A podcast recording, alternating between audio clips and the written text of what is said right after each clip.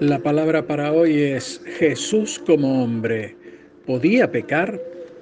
La Biblia afirma que Jesús, aparte de ser 100% Dios, también era 100% hombre. Entonces la pregunta es, ¿podía Jesús pecar? Y aquí se podría pensar que como Él era un hombre igual a nosotros, entonces Él podría haber pecado. Pero también nos encontramos con una disyuntiva, es decir, que si bien Jesús era 100% hombre, también era Dios. Por lo tanto, imposible que pecara. No hay dudas que nuestro Señor Jesucristo experimentó la tentación al igual que nosotros, y la mayoría de la bibliografía afirma que la enfrentó como uno que era incapaz de pecar.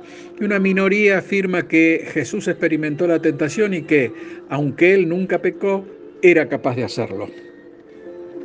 Y si bien tenemos claro que Jesús realmente nunca pecó, ya que las escrituras son muy claras en este punto, la cuestión es si Jesús como hombre podía pecar, no si realmente lo hizo.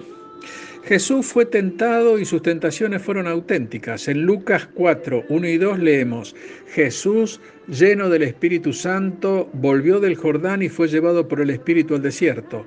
Por 40 días y era tentado por el diablo y no comió nada en aquellos días, pasados los cuales tuvo hambre.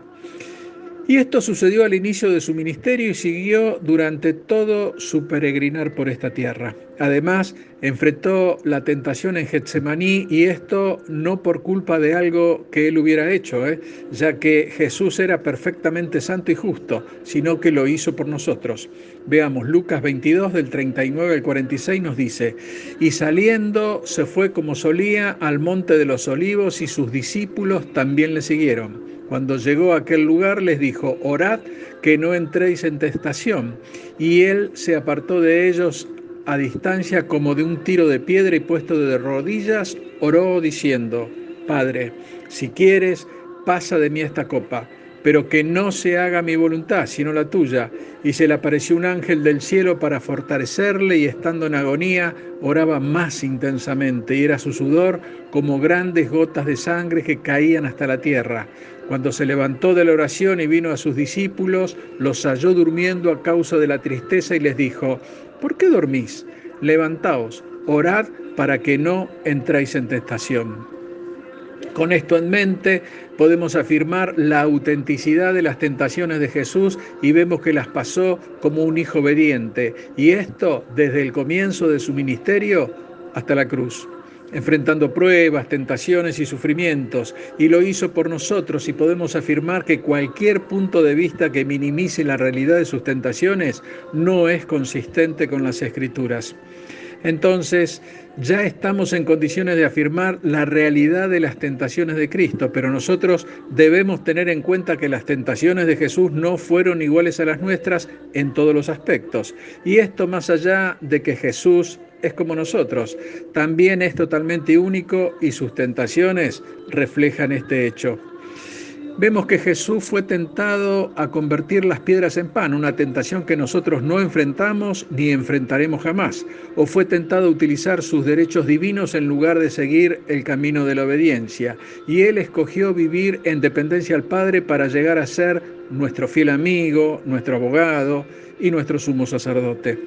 Las tentaciones que enfrentó eran particulares a él como hijo del hombre y eran únicas a él, ya que Jesús cargó todos nuestros pecados en la cruz y estoy seguro, segurísimo estoy, que tuvo algo de temor al tener que beber la copa de la pestilencia, ya que esto le haría perder la comunión con su Padre, que la tuvo durante toda la eternidad, pero por un tiempo iba a perder esa comunión. Y es por eso que pidió que si era posible se pasara esa copa de él. Sin embargo, caminó hacia, la cruz por vos y por mí. Por lo tanto, no debemos negar que las tentaciones de Cristo eran reales, aunque también hay que afirmar que eran completamente exclusivas a Él. Jesús no es simplemente otro Adán, Él es la cabeza de la nueva creación. En Juan 1.1 leemos, en el principio era el verbo y el verbo era con Dios y el verbo era Dios. Él es el divino Hijo encarnado y como tal es imposible que Él pueda pecar y ceder a la tentación, porque Dios no puede pecar y Jesús estuvo en esta tierra en una relación con el Padre y con el Espíritu y como Hijo Él podía hablar, actuar escoger y escogió voluntariamente obedecer al Padre en todas las cosas. En síntesis, después de lo expuesto podemos decir que Jesús no podía pecar, simplemente porque era Dios. Nunca dejó de serlo. Si bien dejó la deidad en el cielo, Él seguía siendo Dios en un cuerpo humano no fue concebido en forma natural, sino que utilizó el vientre de María para nacer. Fue concebido por el Espíritu Santo, por lo tanto no tenía la simiente caída como nosotros tenemos. Podemos ver en Génesis 5.3 que nos dice, y vivió Adán 130 años y engendró un hijo a su semejanza, conforme a su imagen, y este fue Seth, y de ahí venimos todos nosotros, con esta simiente caída, la de Adán. Entonces, podríamos preguntarnos, ¿para qué fue tentado?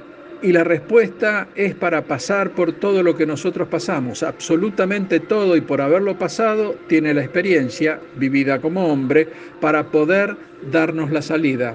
Miremos lo que le dijo a los discípulos en Getsemaní en Mateo 26, 40 y 41. Vino luego a sus discípulos y los halló durmiendo y dijo a Pedro, ¿así que no habéis podido velar conmigo una hora? Velad y orad para que no entréis en tentación. El espíritu a la verdad está dispuesto, pero la carne es débil. ¡Qué bendición! Cada uno de nosotros tiene debilidades, pero se nos da una vía de escape. La palabra de Dios dice que nos será difícil vencer la tentación, incluso imposible, pero que sí podemos evitarla. La vía de escape es la que Jesús nos indicó, velad y orad. Hermano, cuando hacemos esto en devoción privada, lo hacemos por nosotros, pero cuando lo hacemos en intercesión, lo hacemos en representación de otros, para cubrir a otros hermanos del maligno. Te animo a interceder por vos, por tu familia, la de la sangre y la de la fe, y el Señor hará la obra en tu vida. Dios te bendice. Amén.